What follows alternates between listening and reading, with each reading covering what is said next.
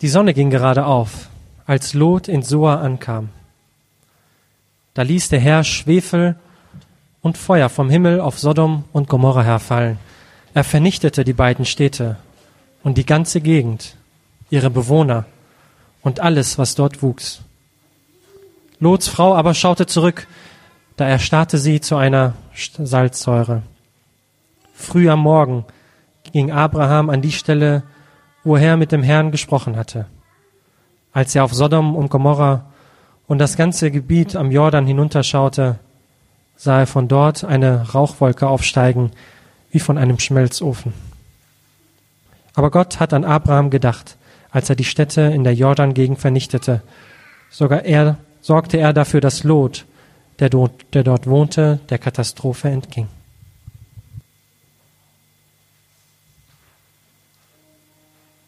Guten Morgen. Ich begrüße euch ganz herzlich. Ich begrüße auch alle Kinder, die knottern. Schön, dass ihr da seid. Schön, ihr Erwachsenen, ihr dürft auch knottern. Es stört mich nicht, äh, überhaupt nicht. Ähm, ich begrüße auch ähm, Frau Lot und Herrn Lot, die heute bei uns zu Gast sind und als Anschauungsbeispiel dienen äh, für die Geschichte, um die es heute geht. Eine Frau und ein Mann. Äh, mein Name ist Jan Hanser. Ich bin ein Mann und ich bin verheiratet und letzte Woche hatten wir Besuch.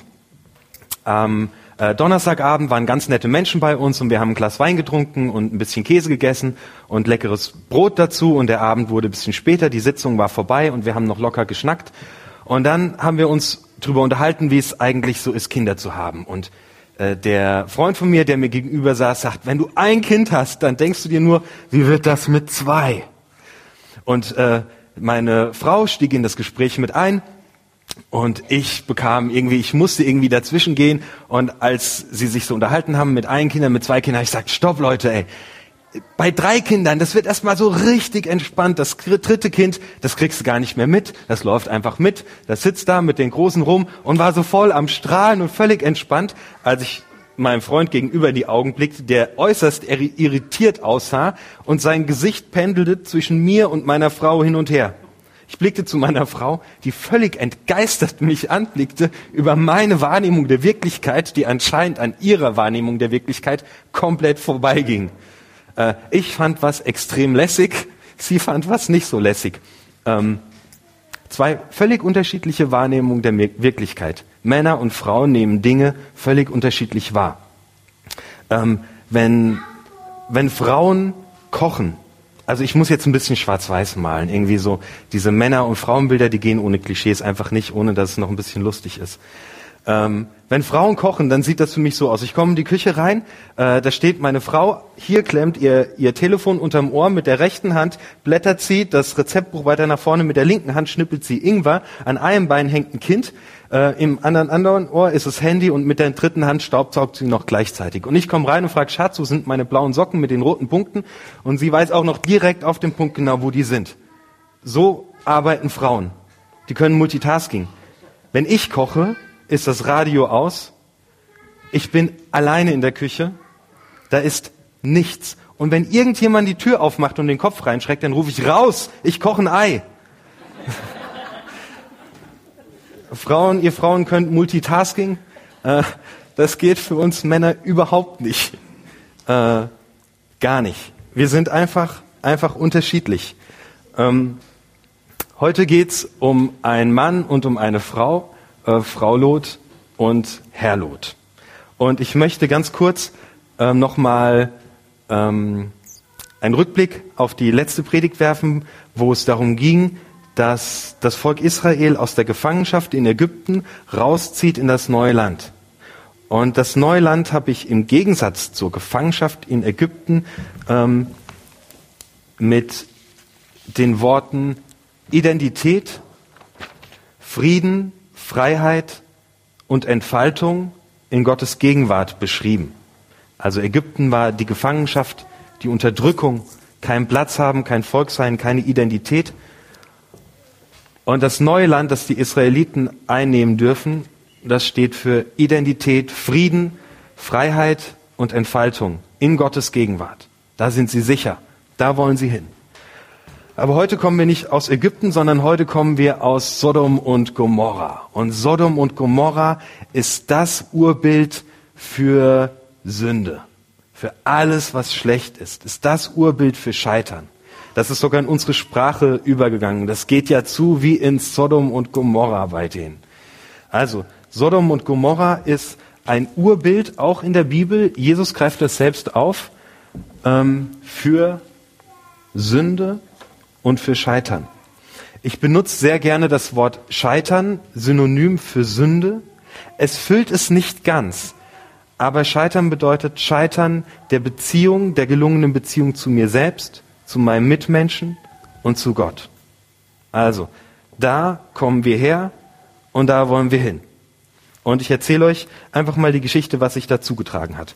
Ähm, Gott ähm, begegnet Abraham und sagt Abraham, dass er diese Stadt Sodom und Gomorra vernichten wird. Und Abraham mag das nicht so stehen lassen und begibt sich in eine Diskussion mit Gott hinein und sagt, wenn nur so und so viel Gerechte in dieser Stadt wohnen, Gott, wirst du sie verschonen? Und, er, und Gott sagt, ich werde. Und Abraham handelt Gott runter bis auf zehn. Und so beginnt die Geschichte. Es war schon gegen Abend, als zwei Engel, die haben den Auftrag, zu gucken, ob genug Gerechte da drin wohnen und wenn nicht, sie zu vernichten. Es war schon gegen Abend, als die beiden Engel nach Sodom kamen. Lot saß gerade beim Tor der Stadt.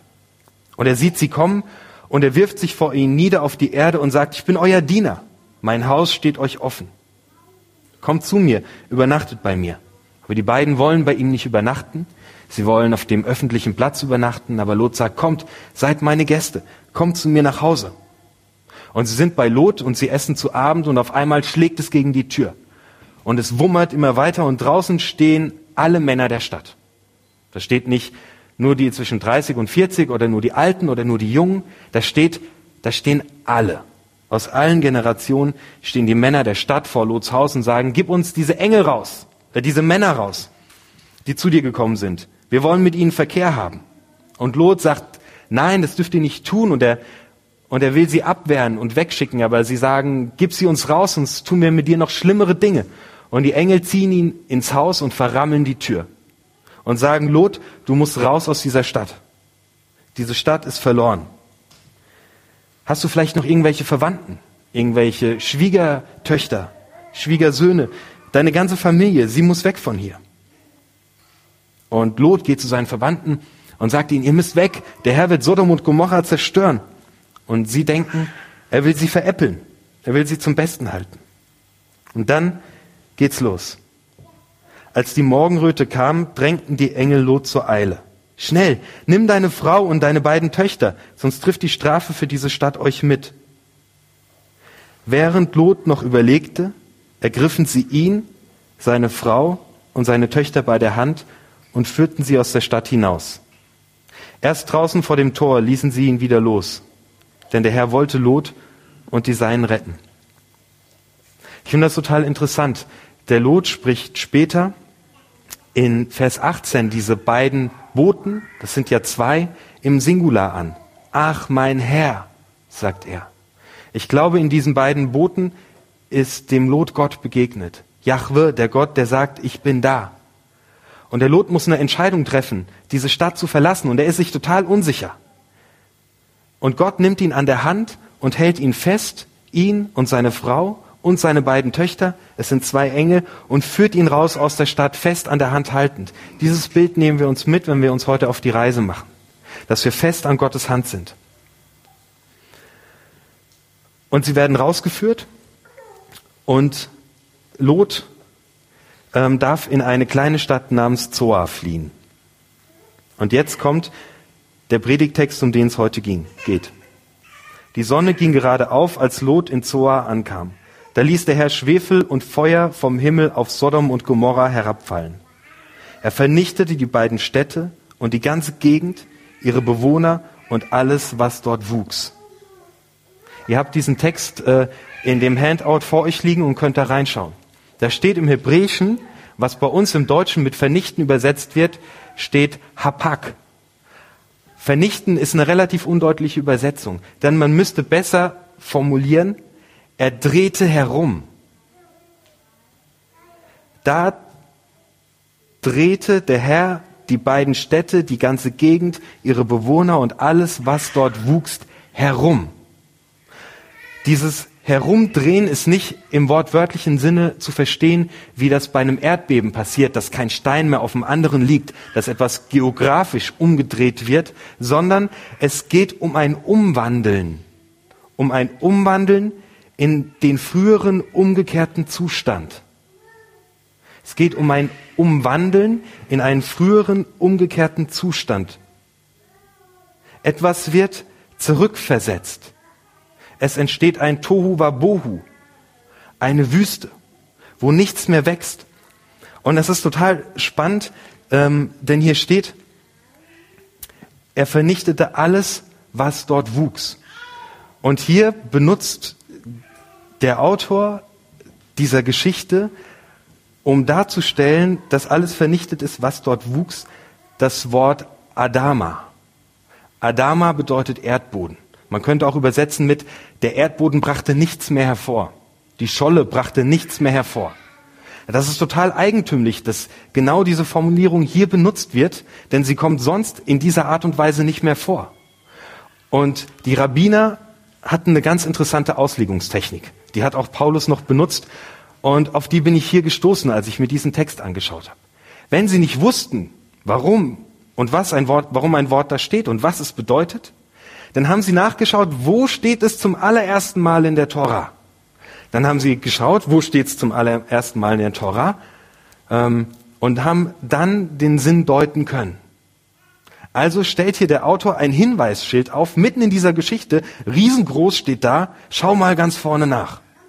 Und wir müssen gar nicht so weit nach vorne gehen, sondern äh, einfach ins zweite Kapitel. Das ist alles noch nicht lange her. Und da steht Adama. Die Erde war wüst und leer und der Erdboden brachte nichts hervor. Sodom und Gomorra wird verwandelt, umgewandelt in den Zustand, so wie es war, bevor Gott geordnet hat, bevor Gott geschaffen hat, bevor aus dem Erdboden Menschen entstanden sind, über denen er ausspricht, sie sind sehr gut. Bevor Gott zurechtgerückt hat und die Dinge an den richtigen Platz gebracht hat. Da ist noch kein Mensch. Da ist noch keine Identität. Da ist kein Gott, der voller Freude den Mensch geschaffen hat. Da ist Tohu Wabohu. Und Lots Frau aber schaute zurück, da erstarrte sie zu einer Salzsäule. Sie blickt zurück und erstarrt.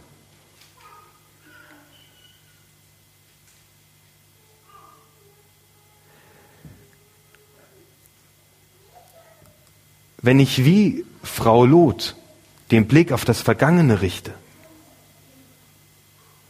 auf das Ungeordnete, auf das Chaos, dann erstarre ich im Anblick dessen.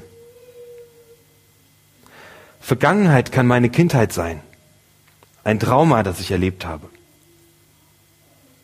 Vergangenheit kann ein Versagen sein, das mir passiert ist, ein Scheitern, eine Sünde ein Punkt in meiner Bio, für den ich mich schäme. Eine übermächtige Situation, die mich gepackt hat. Alles Dinge, die eigentlich schon hinter mir liegen.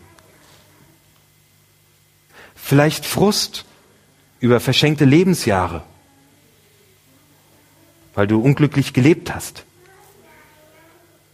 Wenn ich das anstarre, wenn ich die Dinge anstarre, die eigentlich schon hinter mir liegen, dann passiert etwas ganz Schreckliches. Es liegt nämlich auf einmal wieder vor mir. Ich wechsle die Perspektive und das, was hinter mir liegt, liegt wieder vor mir. In Sprüche 4, Vers 25 steht, Lass deine Augen gerade ausschauen, richte deine Blicke genau auf den Weg. Überlege, was du tun willst und dann tu es entschlossen. Lass dich von der richtigen Entscheidung nicht abbringen, damit deine Füße nicht auf Abwege geraten. Paulus schreibt an die Philipper in Kapitel 3, Vers 13, ich lasse alles hinter mir und sehe nur noch, was vor mir liegt. Ich halte geradewegs auf das Ziel zu. Und in 2. Korinther 5, Vers 17 schreibt Paulus, wenn also ein Mensch zu Christus gehört, ist er schon eine neue Schöpfung. Was früher war, ist vorbei. Etwas ganz Neues hat begonnen. Eine neue Schöpfung. Wir sind neue Menschen.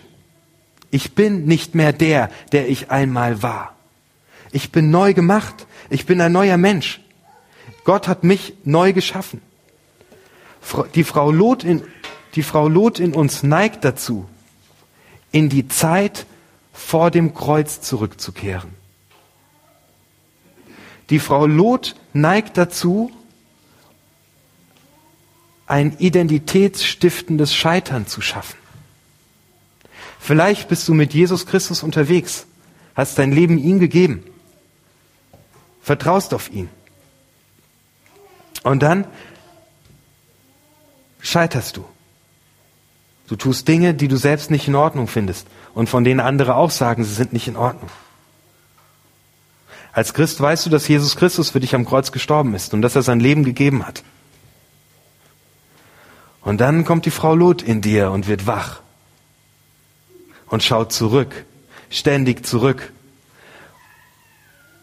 Und es entsteht in dir die Identität ich bin ein Sünder. Ich bin mein Scheitern. Wer bin ich denn? Ich bin doch nichts wert. Und du hast ein armes Sünder-Selbstbild. Interessant, dass Paulus seine Briefe damit eröffnet, dass er uns Heilige nennt und nicht arme Sünder. Wir sind neue Menschen. Wir sind neu geschaffen. Für welche Wirklichkeit entscheidest du dich? Für die Wirklichkeit, dass du neu geschaffen bist dass du eine Identität hast, die aus Gott kommt, der über dir ausspricht, ich liebe dich mit allem, was zu dir gehört? Oder für die Wirklichkeit, dass du ein armer Sünder bist und schaust hinters Kreuz zurück?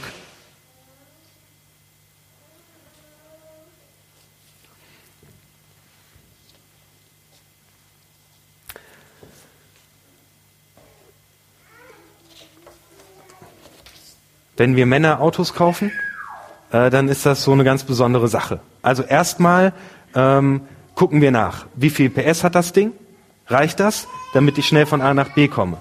Ähm, wie viel kostet die Steuer? Wie viel kostet die Versicherung? Darf ich damit äh, in die Innenstadt fahren? Habe ich die richtige Plakette? Hat es genug Sitze, dass meine ganze Familie Platz hat? Hat es eine Anhängerkupplung oder nicht? Ich sammle Fakten, Fakten, Fakten, Fakten. Und ich kann alles über dieses Auto hoch und runter beten. Ich kenne alle Modelle, die verschiedenen Motorisierungen. Ich weiß alles. Ich weiß, was die Sommerreifen kosten, was die Winterreifen kosten, wie lange ich mir dieses Auto noch leisten können werde. So völlig mit Fakten ausgestattet und mit gutem Wissen gehe ich als Mann in ein Autogeschäft und ich habe meine Frau dabei und ich sage, Frau, hör mal zu, ähm, dieses Auto kann. Und ich will loslegen und sie sagt, die Farbe ist schön. Und ich erzähle ihr von der neuen Abgasnorm und dass dieses Ding einen Elektromotor und einen Benzinmotor hat. Und sie macht die Tür auf, setzt sich rein und sagt, es riecht auch gut. Und ich erzähle weiter, dass genug Platz für uns alle ist und wir uns reinsetzen können. Und sie sagt, oh, ist so schön, es sieht aus wie ein Walfisch. Und wir kaufen dieses Auto. Zwei völlig unterschiedliche Vorgehensweisen an eine Sache. Das eine ist mehr Intuition, Gefühle und meins ist Rationalität, Fakten, hier schwarz-weiß die Sachen auf den Tisch packen. So ist der Unterschied. Aber es geht auch komplett andersrum.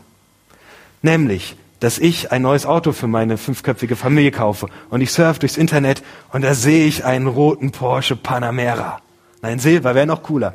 So, und das ist so ein geiles Geschoss, Entschuldigung. Boah, wenn ich mir nur vorstelle, ich fahre da drin. Und er kostet nur ein bisschen mehr, als ich mir leisten kann. Und ich verliebe mich in dieses Auto. Und ich laufe von einem vorbei, so, und ich lasse mal die Hand über die Motorhaube fahren und meine, ich merke auf einmal, wie mein Herz schlägt und ich kriege einen Schweißausbruch und meine Gefühle sagen, ich will dieses Auto haben. Und meine Frau sagt, hast du mal nachgerechnet? Können wir uns das überhaupt leisten? Und dann sage ich, ah, es ist so schön. Die Farbe ist so schön. Und sie sagt, haben überhaupt alle Kinder Platz? Hast hinten Isofix? Können da drei Kinder hinten nebeneinander sitzen? Und ich sag, oh, es riecht so gut. Merkst du nicht, wie es riecht? Und dann sagt sie, aber die Steuer. Und ich sag, hör dir mal den Sound an von dem Auspuff. Okay. Also irgendwie scheinen wir äh, verschiedene Persönlichkeiten in uns zu tragen. Äh, Karl Gustav Jung, der Psychotherapeut, sagt, ähm, wir haben eine Anima und einen Animus in uns, eine weibliche und eine männliche Seite. Ich kann mich genauso von Gefühlen lassen, wie von meiner Ration leiten lassen, wie von meiner Rationalität. Und bei Frauen ist es genauso. Sie können sich von ihrer Rationalität oder von ihren Gefühlen leiten lassen. Man nennt das Anima und Animus. Das, die weibliche Seite steht für Intuition, für Gefühle, für Einfühlungsvermögen. Die männliche Seite steht für Logik, für Rationalität, für Führungsqualitäten. Manchmal melden sich alte Gefühle in einer Situation. Könnt ihr euch erinnern an die Kundschafter, die ausgesandt wurden, um das neue Land auszukundschaften? Das war in der letzten Predigt am letzten Sonntag. Und sie schleichen in dieses Land rein und sie entdecken diese riesigen Früchte, aber sie sehen diese riesigen Menschen und sie sehen die Mauern. Und sie kommen zurück zum Volk Gottes und sie sagen nur, da sind Riesen und da sind Mauern und das gesamte Volk schreit vor Entsetzen, weil ihre alten Gefühle angesprochen werden. Hier sind wir. Weil ihre alten Gefühle angesprochen werden. Weil sie in Ägypten unterdrückt waren von großen Menschen und weil Mauern um sie herum gebaut waren. Und sofort kommen die ganzen alten Gefühle hoch aus der Vergangenheit, aus dem alten Land. Und sie sagen, wir schaffen das nicht. Und sie schreien und sie sagen, wir werden sterben. Manchmal meldet sich die Frau Lot uns, die Anima. Und wir neigen dazu, dass wir uns selbst in unseren Gefühlen aus der Vergangenheit verlieren unsere Identität in den Gefühlen der Vergangenheit verlieren, wo das Chaos ist, wo Gott nicht geordnet hat. Und das ganz Spannende hier ist,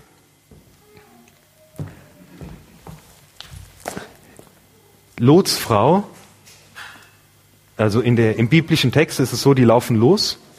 Ähm, sie sind an der Hand der Engel, die Engel lassen sie los und dann steht, Lots Frau schaute an ihm vorbei zurück.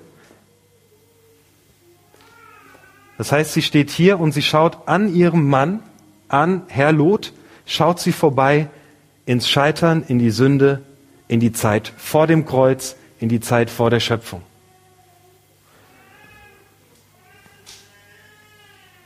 Sie hätte vielleicht besser ihren Mann angeschaut der für Vernunft und Rationalität steht, der für Führungsqualität steht. Der männliche Teil in ihr, der sagt, wo sind die Fakten? Wenn es dir so geht wie der Frau Lot, dass dich Gefühle aus der Vergangenheit übermannen und du drohst dich in ihn zu verlieren, dann wende dich wenn an die männliche Seite in dir, die für Fakten steht. Und die Fakten, die stehen hier drinnen. Die hat Gott für uns aufgeschrieben. Da stehen die Verheißungen drin. Da steht direkt am Anfang der Bibel als allererstes, dass Gott dich sehr gut findet.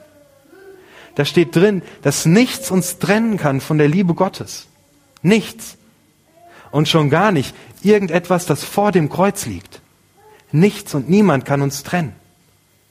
Also wenn du von deinen Gefühlen übermannt wirst, dann schau den Mann an und lass dich von der Logik und von den Fakten leiten, dass Gott ganz klar zusagt, dass er dich über alles liebt. Wir können am besten, denke ich, die beiden jetzt auch umstellen.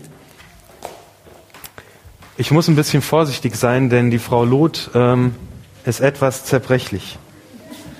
Ähm, das sieht jetzt wahrscheinlich ein bisschen komisch aus.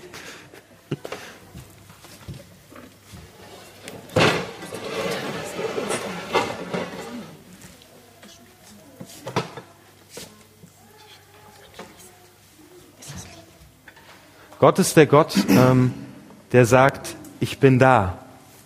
Gott ist der Gott, der den Lot und seine Frau an der Hand hält. Und ich möchte dich heute einladen, wenn du merkst, dass du hinters Kreuz zurückgekehrt bist, wenn du merkst, dass du deine Identität aus deinem Scheitern ziehst, deinen Blick nach vorne zu richten, aufs Kreuz. Deswegen steht es heute auch auf der linken Seite. Auf das, was Christus für dich getan hat und auf die neue Identität, die er geschenkt hat. Ich lade dich ein, so in diese Woche zu starten. Morgen in deine Arbeitswoche. Letzte Woche war vergangene Woche.